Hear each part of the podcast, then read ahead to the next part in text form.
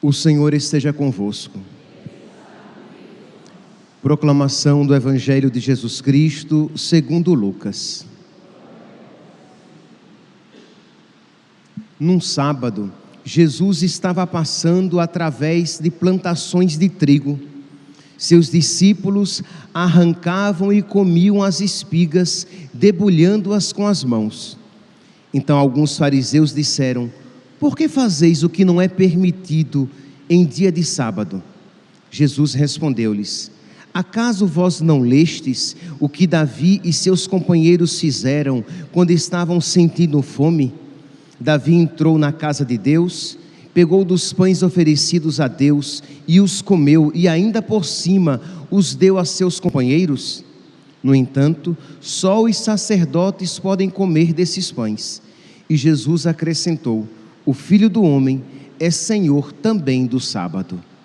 Palavra da salvação.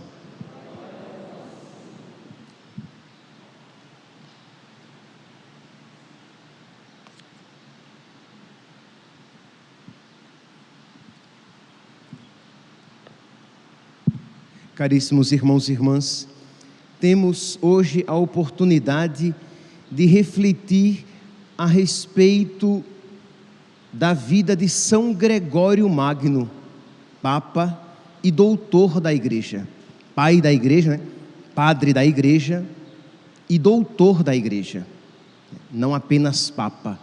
Pois bem, isso, hum, olhando, refletindo a respeito de sua vida, várias virtudes nos vêm à tona. Nós iremos pegar algumas para aprofundá-las um pouco mais e sempre aplicar na própria vida.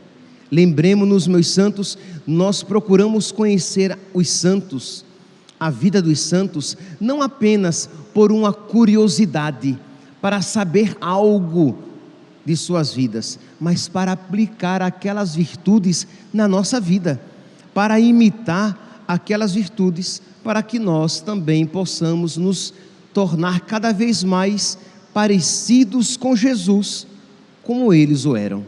Pois bem, São Gregório nasceu no ano de 540 de uma família católica, profundamente católica. Imagine que nós temos na família de São Gregório dois papas, Félix e Agápito. Quer dizer, não é pouca coisa.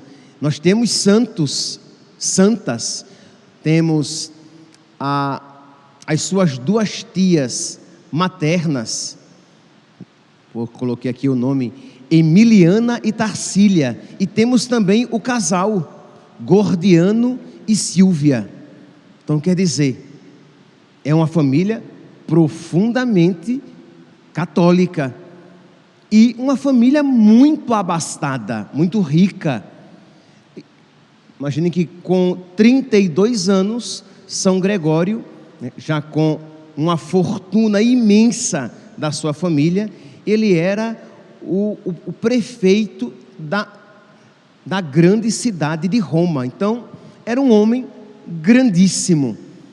Só que, num dado momento da sua vida, ele começou a sentir um desejo de Deus, ele começou a ouvir a voz de Deus chamando a uma vida de maior escondimento. Imagine aqui, nós estamos durante toda a quaresma de São Miguel, nós estamos rezando, e aqui, meus santos, isso é um princípio de santidade. Esta graça que nós pedimos durante toda a quaresma de São Miguel é um princípio de santificação. Sem viver este princípio, cada um à sua maneira, ninguém é santo. Senhor Jesus Cristo, santificai-nos por uma bênção sempre nova e concedei-nos, por intercessão de São Miguel, aí vem, a sabedoria que nos ensina a juntar as riquezas do céu e a trocar os bens do tempo presente pelos bens eternos. Isto é, crescer, tornar-se rico, a sabedoria que nos ensina a juntar riquezas no céu enquanto qual é a predisposição do homem, do homem comum do homem natural é ajuntar riquezas na terra, é ter um bom emprego, é ter uma boa conta bancária, é pagar todas as contas e ainda sobrar dinheiro para comprar muitas coisas. Então, os desejos que estão no coração do homem são os desejos de juntar uma riqueza na terra, mas o que deve estar primeiramente no nosso coração é um desejo de juntar riquezas no céu, de ser rico para Deus, de ter uma alma bela para Deus. As pessoas querem ser bonitas aqui na terra. E eu não estou dizendo que nada disso é mal. Você pode querer ter uma vida financeiramente equilibrada. Não há mal nisso. Você pode desejar ter uma vida tranquila. Você pode até desejar é, ter uma saúde perfeita, desejar ter beleza, né? Quem é que quer ser feio, né? Normalmente ninguém quer ser feio, né? Mas isso tudo é natural. O sobrenatural é o querer ter uma alma bela, porque quantas pessoas são belas aos olhos da carne, mas são demônios aos olhos do espírito. São belas fisicamente, mas são muito feias espiritualmente. Na, na ressurreição, os santos serão belos, os condenados monstruosos. Então, aqui, meus santos, é o que nós devemos buscar, pedir a Deus que nos conceda esta sabedoria. Pois bem, São Gregório Magno, então, ele tinha esta sabedoria. Ele era muito rico, ele tinha muita fama, ele era considerado por muitos porque ele era um, um, um, prefeito, um administrador da cidade de Roma, mas muito admirado por muitos.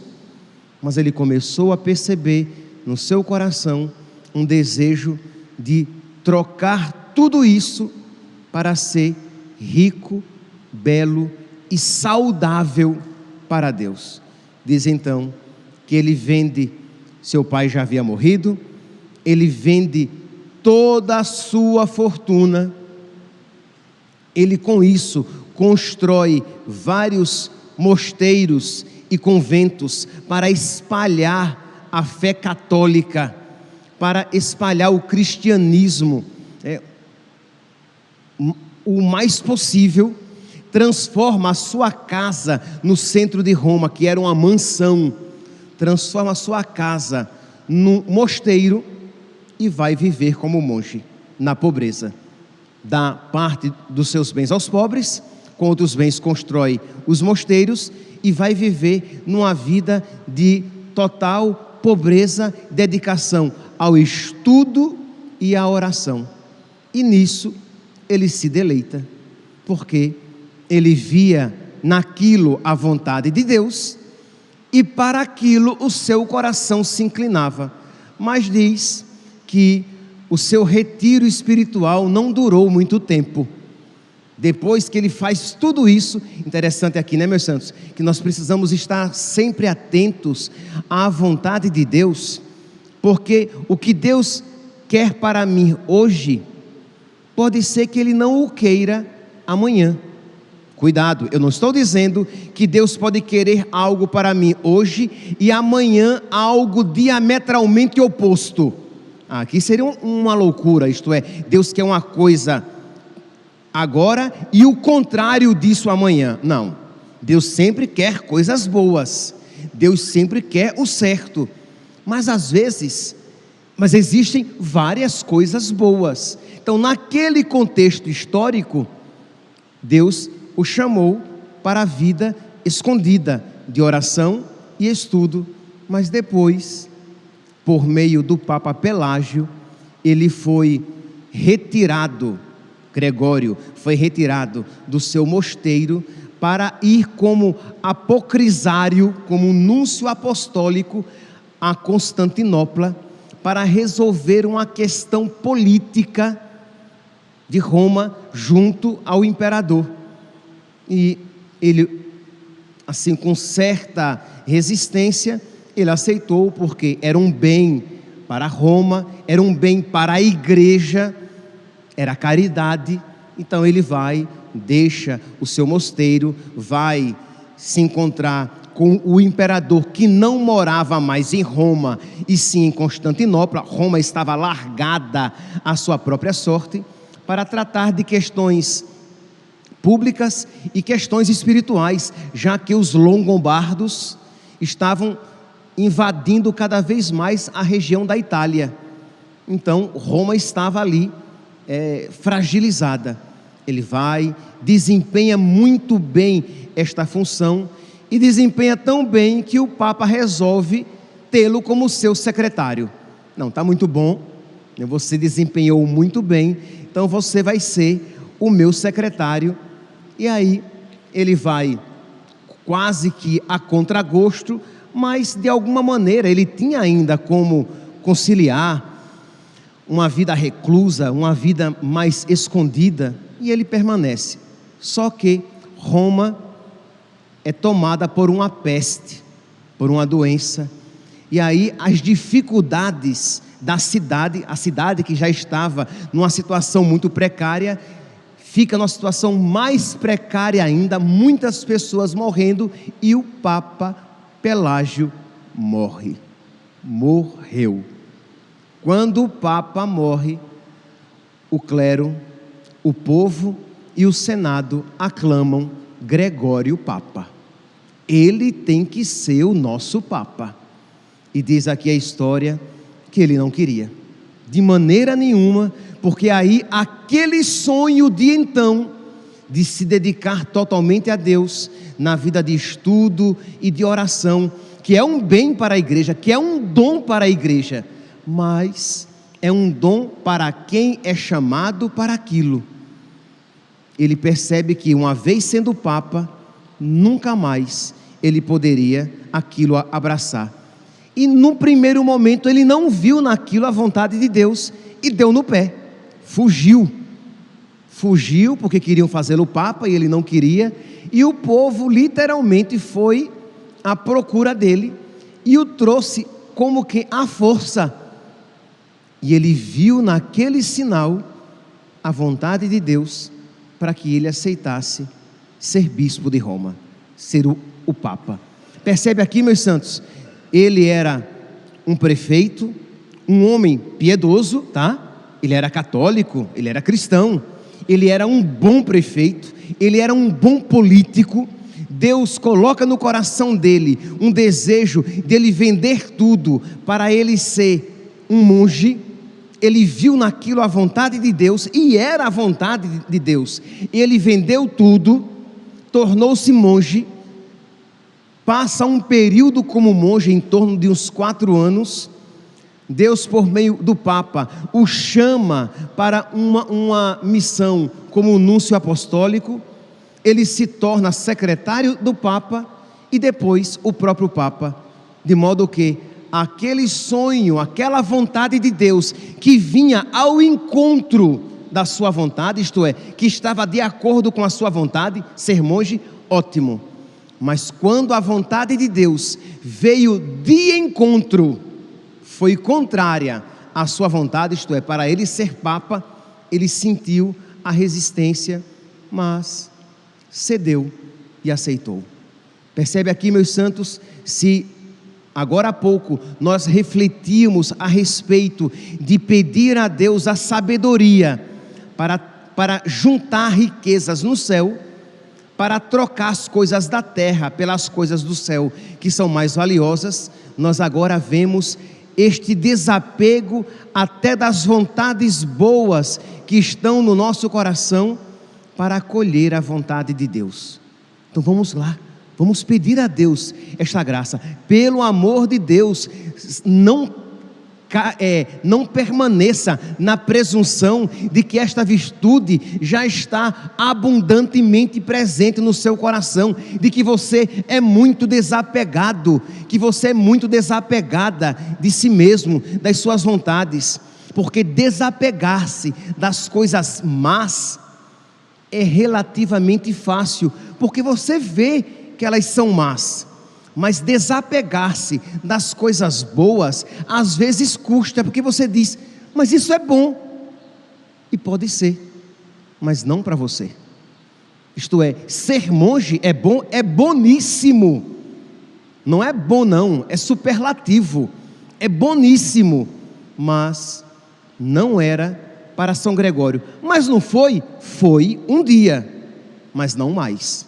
Agora era ele ser bispo de Roma e se dedicar a tantas coisas que tentariam o seu espírito, isto é, de uma vida tranquila, dedicada ao estudo e à oração, ele agora ia para uma vida agitada que dificultaria o estudo e a oração.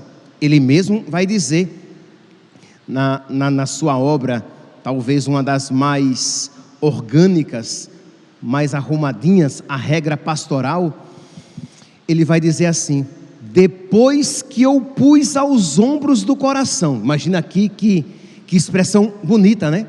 Não é que ele foi bicudo e aceitou ser papa. Não. É a vontade de Deus?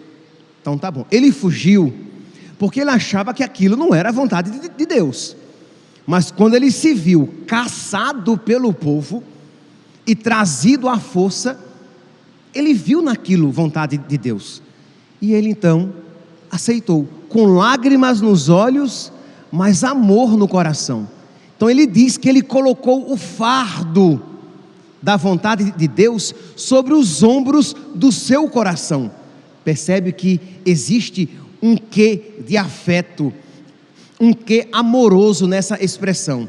Então ele diz: depois que eu pus nos ombros do meu coração o cargo pastoral, meu espírito não consegue recolher-se sempre, porque está sempre dividido em muitas coisas. Isto é, muitas preocupações, muitas ocupações, nem sempre eu consigo me recolher e quando me recolho, nem sempre como outrora. Outrora, a minha vida era mais tranquila, era mais fácil estudar, era mais fácil rezar. Percebe aqui o quanto precisamos do discernimento dos espíritos para que compreendamos a vontade de Deus nas circunstâncias concretas da, da nossa vida? Pois bem, aí ele, ele continua dizendo sou obrigado a decidir, ora questões das igrejas, ora dos mosteiros. Problema, né? Padre, dá problema. Os bispos do mundo davam problemas, os monges davam problemas, e a cidade tinha problemas, e ele, agora, como Papa, se ocupava de tudo isso. Com frequência, ponderar a vida e as ações de outrem ora auxiliar em certos negócios dos cidadãos, ora gemer sob as espadas dos bárbaros invasores e temer os lobos que rondam o rebanho sob a minha guarda. Porque tinham também os longobardos ou lombardos que queriam invadir e ele tratando tudo isso de modo que quando ele ia rezar, o seu coração, a sua mente estavam dispersos e divididos em toda esta situação. Então vamos lá. Você que é pai, você que é mãe, você que trabalha e que tem muitas ocupações, quando você vai para a sua oração e percebe que o seu espírito está disperso, peça a intercessão de São Gregório. Ele viveu também isso. Ele também experimentou essa divisão interior. Peça que ele interceda por, por você para que o seu espírito aprenda a se recolher, porque só recolhendo-se em Deus podemos fazer oração, e só fazendo oração estaremos dispostos, meus santos, a buscar sempre, em primeiro lugar, a vontade de Deus. Então, continua São Gregório, por vezes devo encarregar-me da administração para que não venha a faltar o necessário aos submetidos à disciplina da regra. Às vezes, devo tolerar com igualdade de ânimo certos ladrões, isto é, ele lidava com todo mundo e tinha que ter paciência com aqueles não tão virtuosos assim. E aí vai a sua observação da situação em que ele se encontrava. E ele passa, meus santos, como Papa até o ano 604. Então, imagine, ele foi bispo, ele foi bispo de Roma em 590, quando tinha 50 anos, e vai a, e reina como Papa 14 anos e diz que ele já no final da sua vida ele estava acabado. Já no leito, muitas vezes não conseguia sequer celebrar o santo sacrifício, não conseguia é, é, desempenhar todas as funções, não conseguia pregar mais. Ele que vai dizer que o ofício que o ofício de pregar é primeiramente confiado ao bispo. Isto é, quem primeiramente deve pregar é o bispo. Imagine que dor para quem tem esta consciência não poder mais pregar. É verdade, ele escrevia as suas pregações, mas era o diácono quem pregava, porque, lembre-se, não existia microfone, né? Então, pregava-se no gogó. Então, coitado, não tinha quase que não tinha força de ficar de pé, quanto mais de falar em alto e bom som em impostar a voz e atingir as pessoas até o fundo da, das, das basílicas. Então, diz aqui o Papa Bento XVI, num, num, discurso, numa catequese, no dia 28 de maio de 2008. Ele diz assim: Gregório desempenhou esta intensa atividade apesar da sua saúde frágil que o obrigava com frequência a, a permanecer de cama longos dias. Os jejuns praticados durante os anos da vida monástica tinham-lhe causado sérias complicações no aparelho digestivo, gastrite, úlcera e outros problemas mais, devido às penitências rigorosíssimas a que ele se submeteu. Além disso, a sua voz era muito fraca e assim com frequência era obrigado a confiar ao diácono a leitura das suas homilias para que os fiéis presentes nas basílicas romanas pudessem ouvi-lo. Contudo, fazia o possível para celebrar nos dias solenes. E então encontrava-se pessoalmente com o povo, celebrava o santo sacrifício mas pregar não tinha como. Mas o povo via naquele homem, naquele, na, naquele bispo, naquele papa, um homem de Deus, um homem santo. E ele vai, ainda naquela regra pastoral, falar aqui, meus santos, o quanto nós vimos aqui.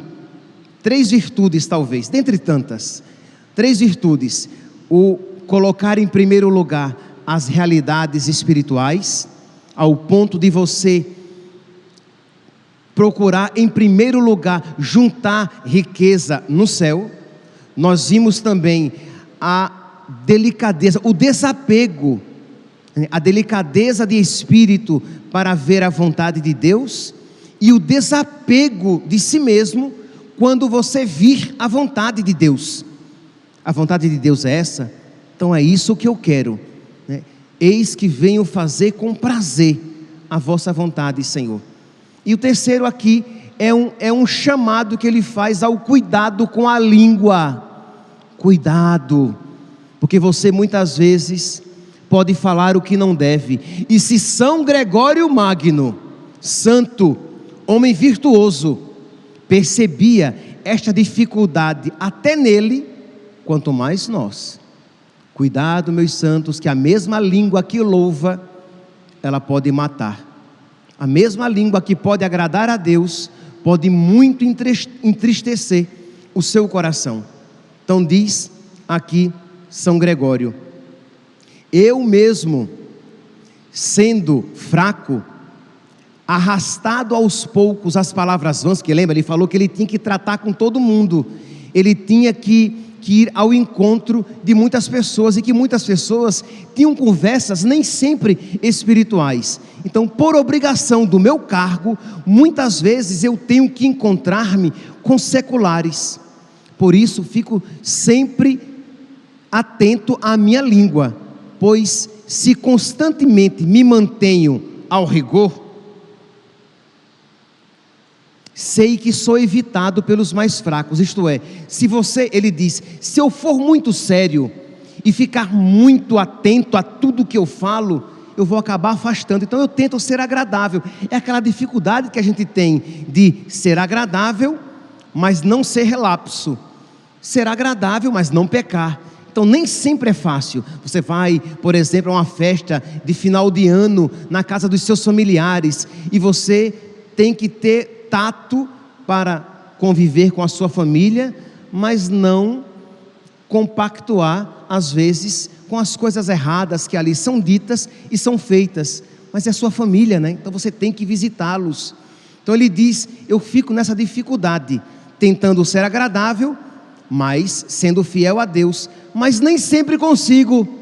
Ele diz: Pois se constantemente me mantenho sob rigor de minha censura, sei que sou evitado pelos mais fracos e nunca os atraio. Por esta razão, muitas vezes tenho de ouvi-los pacientemente em suas, em suas questões ociosas, mas, sendo eu mesmo fraco, arrastado aos poucos pelas, pelas palavras vãs, começo a dizer, sem dificuldade, aquilo que a princípio tinha ouvido com má vontade. Então você vai visitar, eu sempre digo isso, você vai visitar sua família e aí começam a falar daquilo que aconteceu na novela, novela que você nem assistiu, e você começa a ouvir aquela história com má vontade, daqui a pouco você está até muito interessado, muito interessada e dando até pitaco. Ah, eu acho que vai ser assim o próximo capítulo. E ele está dizendo isso. Eu comecei a ouvir com má vontade e depois me vejo muito à vontade falando livremente sobre isso. Então, este cuidado que nós temos que ter com a nossa língua, este cuidado que nós temos que ter com a nossa alma, porque ela sempre está em perigo. Como diz a, a Sagrada Escritura: quem está de pé, cuidado para não cair. Que ninguém diga, ah, não, eu sou católico, eu sou de missa diária, eu comungo sempre. Nossa, eu, eu tenho vida sacramental, imagine se eu vou me deixar levar por, por essas coisas. Não, eu posso assistir a estas programações, porque eu tenho um olhar crítico. Eu vejo para ver as coisas erradas. Você começa até assim, daqui a pouco você está hipnotizado por aquela programação. Cuidado, cuidado com aquilo que você vê, com aquilo que você assiste, com aquilo que você escuta, porque pode ser que no início você tenha até um olhar crítico, criticamente cristão e tire algumas lições interessantes, mas com facilidade você vai cair naquele laço. São Gregório, ele tinha a obrigação disso devido às suas responsabilidades pastorais. Você não. Você não tem obrigação de ficar assistindo essas programações que tentam o seu espírito. Meu santinho, e termino. Se eu passar duas semanas assistindo programações espirituais, palestras sobre coisas espirituais, não tenham dúvidas de que com mais facilidade o meu coração se elevará para as coisas de Deus. Mas se eu passar uma semana assistindo a programações carnais, ouvindo a músicas mundanas, não tenham dúvidas de que aquilo influenciará na minha imaginação, na minha fantasia, nos meus afetos, porque nós somos influenciáveis. Então nós temos que ter muito cuidado com a nossa alma, porque é o que nós temos de mais valioso. O mundo ensina a ter um cuidado imenso, primordial com o corpo, com a saúde, com a beleza, com o conforto, que são valores mas existe um valor primeiro, primordial: a saúde, a beleza e a segurança, o conforto da nossa alma. E quando isso nós temos garantido, o mais nos será concedido. Que Deus, meus santos, nos conceda esta sabedoria, que São Gregório Magno interceda por nós, para que nós tenhamos esta sabedoria e este discernimento que foram tão abundantes no seu coração. Louvado seja nosso Senhor Jesus Cristo, para sempre seja louvado.